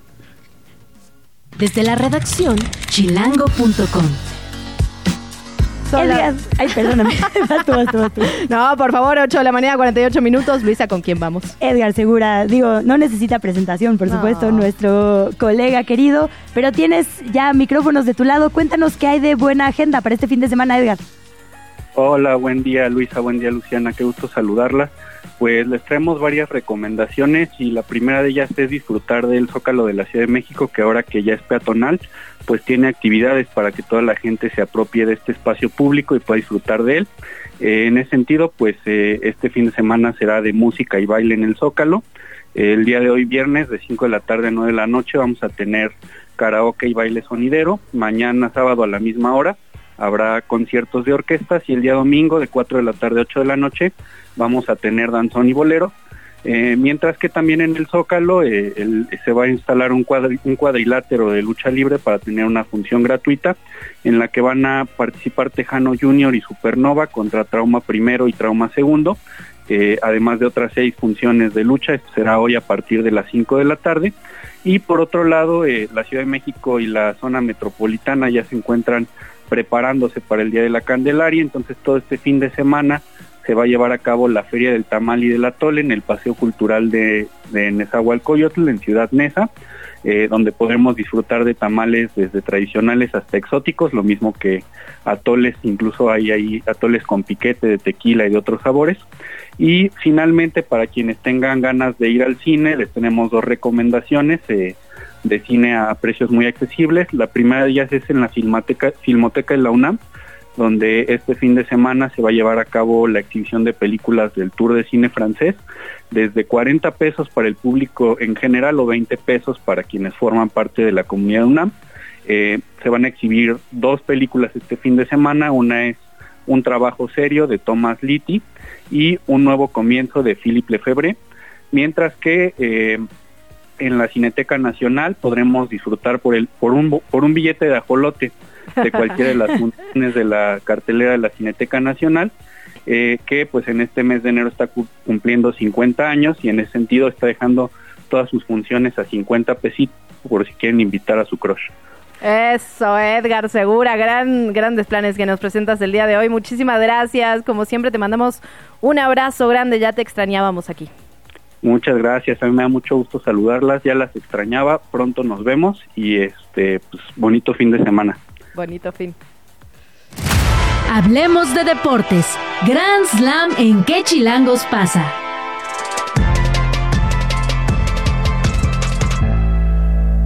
Hoy es el lunes de Quique Hernández, mientras que nosotras ya sentimos el bajón de información. Él siente el comienzo de un fin de semana cargado. Es que los pobres de deportes siempre el fin de semana es como sí, su, sí, es cierto. su chamba más dura. Y como no, hay tenis, hay Copa del Rey, hay Liga MX. Cuéntanos tú, Quique, buenos días. Un placer estar con ustedes, eh, Luisa y Luciana. Eh, pues mira, la verdad es que tienes toda la razón yo siempre le digo a la gente, los fines de semana no descansas, digo, bueno, mientras tú descansas, eh, yo los tengo que entretener y pues así funciona esta vida deportiva. y, bueno, en la madrugada pasaron muchas cosas, ¿eh? eh pues Djokovic resulta que Novak a la final de la Australia Open. Me tardé años en entender ese chiste. Novak, bueno ya, perdón. Novak, Novak a la final de la Australia Open, ya que perdió en 4 sets ante el italiano Jack Sinner. Eh, Novak Djokovic es el sembrado número uno a nivel mundial y además eh, era el favorito para llevarse este título, refrendar el título del año pasado y pues bueno, eh, no verá la final, eh, será el italiano Jack Sinner que se verá las caras ante el ruso Dani Medvedev eh, que derrotó en cinco sets al alemán Alexander Zverev. Eh, pues bueno, será una final inédita. Yo creo para mí el favorito es Medvedev. y este, bueno, pero Tiene nombres muy raros, la verdad. Sí, ya sabes, los nombres de los de los tenistas normalmente serbios, rusos, polacos, se complica un poco, ¿no? Y, ahí te va el nombre de la final femenil que se jugará el sábado. A ver. Que entre Arina Zabalenka, mm. ella es bielorrusa, y la china Sheng Kingwen. Entonces, pues bueno, ya, ya para que empecemos a manejar los nombres, los barajemos de buena forma y ahí los tengan presentes. Y otra de las cosas que sucedieron en la madrugada fue el sorteo de las semifinales de la Copa del Rey donde el Mallorca de Javier Aguirre eh, estará enfrentando a la Real Sociedad. Un Mallorca que ha dado de, qué hablar porque derrotó en cuartos de final al líder de la Liga de España, el Girona, eh, y lo hizo de muy buena forma. Entonces esperemos que eh, ganen esta ronda, que se juega el 6 y 7, entre el 6 y 7 de febrero, y puedan estar en la final y nos dé un orgullo más Javier Aguirre. Y el otro partido será entre el Atlético de Madrid ante el Atlético de Bilbao así las cosas en la Copa del Rey eh, y también les traigo toda la información de la Liga MX. Eh, juega mi nuevo equipo. juega, mi nuevo equipo. Ya estoy acostumbrando a seguirlos. Sí, es que Luciana se acaba de estrenar como fan del Necaxa. No sé si ah, ya te habíamos comentado eso. Sí, claro, las ah, escuché el miércoles y ya, ya, sabes que soy fan del Necaxa. Obvio, vamos Pero bueno, Recordemos que el sábado representan al Chicharito Hernández, ya les había contado con ah, que va, a ser todo un espectáculo, todo un show de cine, se va a presentar ahí que le encanta a Mauri Vergara. Oye, estaban vendiendo los, revendiendo boletos en una fortuna, las camisetas agotadas, o sea, ya, ya les, ya le funcionó, ¿eh? Sí. Sí, pero mira, la cosa es de que se supone que los boletos para la entrada eran gratis, pero bueno, ya sabes cómo es la reventa. Están en 1500. Sí. yo pagué. no, claro que no. Y yo voy a estar ahí. Yo no participo de ese desvirtuoso círculo de corrupción, pero sí vi que, o sea, es una locura. Sí, totalmente. Pero bueno, las Chivas eh, antes, esta noche, enfrentan al Tijuana en la frontera Así que esperemos que no le agüe la fiesta al equipo del rebaño sagrado. Y en otros encuentros, el sábado el Cruz Azul recibe al Mazatlán. Los dos equipos están de capa caída, van en los últimos lugares. Así es que a ver qué tal. Creo que lo, más notable de, ir a ver a Cruz Azul actualmente es regresar al Estadio Azul y, andar ahí caminando por ese eh, recinto. Y el mismo sábado, el Necaxa enfrenta a las Águilas del América. Para que no, pierdan detalle del Necaxa, no estamos hablando de la América, sino del Necaxa. obviamente, obviamente, querido Edgar, vamos a triunfar. El lunes lo platicamos en este espacio. Nos tenemos que ir, oye, es viernes, son las 8.55 y no, nos cortan, nos sacan, nos quitan. Muy bien. Quique, perdón. No se pierdan las finales de la conferencia del NPL que van a estar eh, impresionantes. Ah, claro, justo ya nos reímos de que va a estar DJ Tiesto como si fuera una fiesta de secundaria. Pero bueno, con Oye después. Eh, platicamos entonces del juego Chiefs Ravens y Lions 49ers el lunes, si te parece, y te escuchamos, por supuesto, en Grand Slam. Hasta luego, sí, hoy a las 6 de la tarde andaremos por ahí con Café Deportes y Nicole Grey. Abrazo, Kike, gracias y gracias a todos, a todas por habernos acompañado. Se queda con Sopitas FM. Nos vemos el lunes, Luisa Cantú. Suerte tu casa, querida Luciana. Esto fue ¿Qué chilangos pasa? Gracias por acompañarnos esta semana. Síguenos en las redes sociales de Chilango y recupera tu emisión favorita en nuestro podcast. Luisa Cantú y Luciana Weiner te esperan el lunes nuevamente en la misma ciudad, nuestra Ciudad de México.